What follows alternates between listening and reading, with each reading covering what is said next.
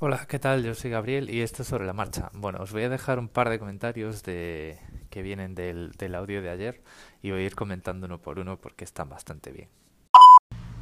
Hola Gabriel, soy Teresa de Dame un Minuto.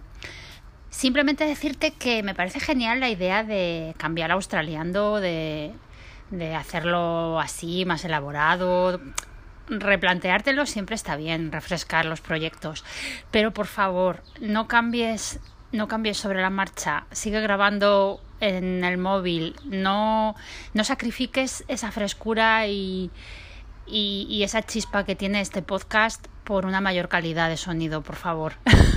A mí es que me gustas mucho más cuando improvisas, cuando grabas sin tanta parafernalia de estudio y creo que tú cambias un montón de un, de un contexto técnico a otro.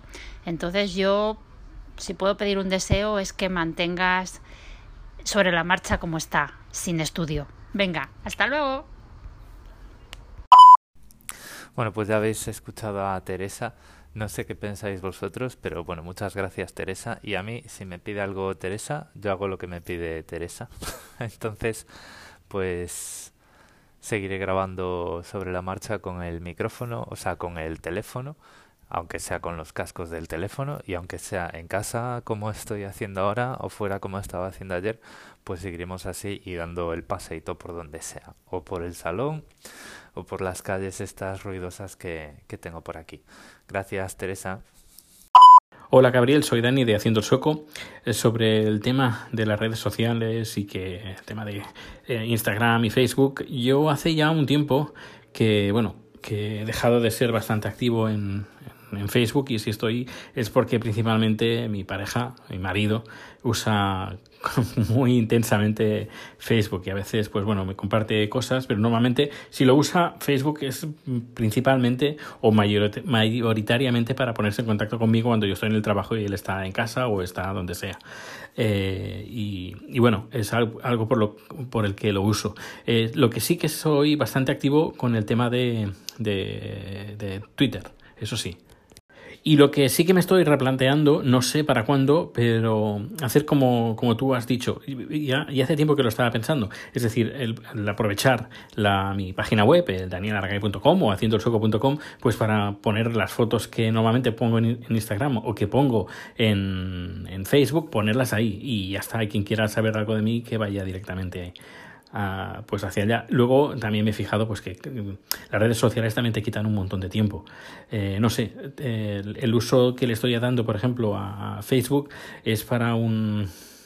Eh, tiene, tiene su sentido, tiene su sentido porque estoy metido, por ejemplo, en cosas eh, creativas y es algo pues que me permite, me permitirá, porque estoy en pleno proceso, me permitirá pues comunicar a lo que, lo que quiero comunicar. En cambio, Facebook o Instagram, pues no sé, me parece un poquito más el perder el tiempo. Pues nada, era eso, gracias. Bueno, gracias Dani por tus comentarios. A, a, a, mí me pasa lo, me pasaba lo mismo, ¿no? O sea, yo cuando pues sentía que eh, bueno pues iba a mantener contacto con gente a través de estas redes sociales las tenía, pero luego pues a ver al final te das cuenta de que probablemente a la gente que a la que le tienes más aprecio y con la que tienes más contacto pues la tengas en un grupo de WhatsApp o en varios grupos de Telegram y por ahí, ¿no? Entonces llega un momento que hay una redundancia semejante que realmente estar en tantos sitios eh, no te aporta demasiado. Así que nada, pues fuera. Y con Twitter me pasa lo mismo que a ti, o sea, no es más por el trabajo creativo que yo tengo, porque yo soy ingeniero de software y además, pues por falta de tiempo y por las circunstancias, aunque me gustaría dedicarme un poquito más al software libre, pues no lo estoy haciendo, entonces pues eh, no, no tuiteo, no comparto cosas de mi trabajo, ¿vale? Hay cosas que no podría compartir, las cosas que eh, se pueden considerar parte de la industria en la que trabajo, parte de la banca, pero pues eh, hay un montón de cosas relacionadas con las herramientas que usamos, que son herramientas de, de libre acceso, pues que uno siempre puede compartir, ¿no? Pues mira, yo uso esto así, tengo este truquito, con esto soy más productivo, esto es un patrón de diseño que se puede aplicar en una tienda online, en, un, en la web de una veterinaria o en un banco, ese tipo de cosas, pues si no lo estoy compartiendo es porque pues no tengo mucho tiempo, ¿no? Pero probablemente en algún momento lo haré. A mí Twitter lo que pasa es que llevo desde 2007 con él y he conseguido tener una, una lista de cuentas a las que sigo muy depuradita y que, vamos, mi pequeña esquina de Twitter está muy limpia. Entonces, pues ahí es donde me quedo porque el contenido que me llega por las redes sociales, el mejor contenido me llega por Twitter y ya está. Pero sí que es cierto que se pierde muchísimo tiempo y, muchísimo esfuerzo muchas veces cuando encima eh, si tu pequeña esquina de Facebook o de Twitter está sucia y te mete, te ves envuelto en discusiones sin sentido como te puede haber pasado a ti estos días, pues es una pérdida de energía bastante grande. Entonces, bueno, pues al final uno ya, como decías tú ayer o antes de ayer, uno ya está mayor, ya tiene poco tiempo para tonterías y, y hay cosas más importantes a las que dedicar el, el dinero y el o sea, hoy el dinero, el tiempo y el esfuerzo y una de ellas pues es estar más presente donde uno está, ¿no? Entonces, bueno, pues al final son muchas cosas que uno puede manejar o, o, que puede barajar o que puede no barajar para tomar este tipo de decisiones. Y al final pues yo estoy bastante contento teniendo una única red social en la que participo, Twitter, y otra en que por ejemplo pues me ha dado eh, unas me ha dado ya frutos en forma de oportunidades laborales que es LinkedIn, pero ahí tampoco participo, o sea, ahí yo esa red la uso única y exclusivamente como medio para difundir mi currículum y ya está. Y bueno, pues hoy os voy a contar una cosilla, una reflexión que eh, me está pasando en Australia. Y es que pues estoy dándome cuenta que cuando eres inmigrante en un país y en tu círculo de amigos pues hay gente que está en tu misma situación o parecida, se produce rotación en el grupo de amigos, es decir, hay gente que se va y hay gente que viene, ¿no? Y, hay veces que conoces a alguien y sabes que tiene fecha de caducidad, esa, al menos a nivel presencial, pues esa, esa, esa relación de, de, pues de camaradería o de amistad o como le queráis llamar, ¿no? O sea, yo por ejemplo el término amigo lo reservo para un círculo bastante reducido de gente. Luego, bueno, pues tengo muchos conocidos y muy buenos conocidos y colegas, si lo queréis ver así, como una forma más relajada de esa palabra que es la amistad, ¿no? Entonces, esa rotación, pues al final hace que las cosas sean mucho más superficiales, ¿no? Y es un poco eh, la, la nota negativa de emigrar puede venir por ahí, ¿vale? Pero bueno, yo pues a nivel personal estoy haciendo, por fin, estoy haciendo eh, vamos, digamos que estoy ampliando mi círculo de conocidos y estoy encontrando pues amistades locales. Entonces, pues una cosa la estoy compensando con otra. Pero es algo que a lo mejor, pues, bueno, sin a lo mejor, es algo que antes de venir aquí no me había planteado, ¿no? Porque, bueno, yo tampoco había hecho, yo, yo no hice Erasmus ni nada de eso. Yo, cuando estaba en cuarto de carrera, ya quemado de estudiar y trabajar a la vez algo que en aquel momento era bastante complicado como Teleco.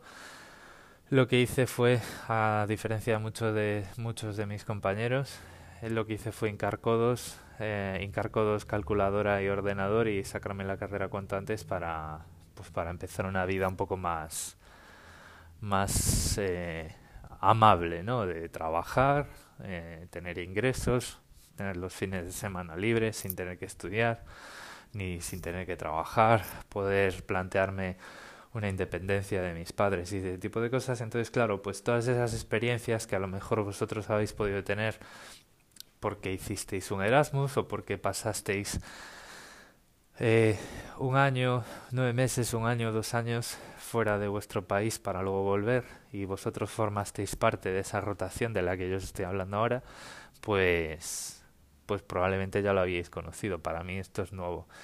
Y bueno, a este respecto, pues yo creo que ya lo dije un par de veces en Australiando, mi idea no es volver a España. Es decir, a ver, mi idea es volver a España de vacaciones, frecuentemente, ¿no? Pero mm, ya cuando uno tiene 36 años, que era la edad que tenía cuando me vine aquí, ahora tengo 38, pues uno no se plantea estar jugando con el tiempo, ¿no? Y jugando con la vida diciendo, no, pues ahora que tengo alrededor de 40 años, que es la edad donde pasan cosas, entre así, entre asteriscos, pasan cosas, ¿no? Pues te puedes permitir el lujo de cambiar de país cada cuatro años, porque puede que te estés perdiendo cosas eh, importantes, ¿no? Como podría ser, por ejemplo, si se da la oportunidad formar una familia. Entonces, pues yo cuando me vine aquí ya me vine eh, haciendo un órdago y diciendo, bueno, pues eh, si no me puedo quedar en Australia lo consideraré, a ver, a no ser que llegue, ¿no? Y no me guste nada el país y me quiera volver a los tres o cuatro meses.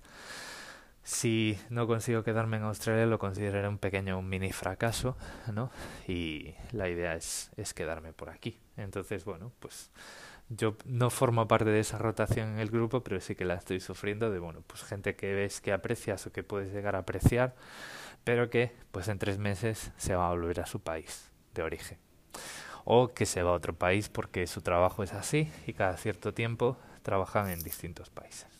Entonces, bueno, pues son esas reflexiones que pues como ya os decía, aunque no voy a cambiar sobre la marcha en el sentido de que voy a seguir grabando con el teléfono como estoy haciendo ahora, ya sea en casa o fuera de casa, pues sí que os voy a hablar un poquito más de esas cosas de Australia que me van pasando por aquí. No le voy a cambiar el nombre a la estación, no le voy a llamar Australiando Daily, pero bueno, porque tampoco voy a hablar todos los días de Australia, pero sí que se va a convertir más en una cosa, eh, pues así, vamos, que ese contenido pues se viene aquí, en pocas palabras.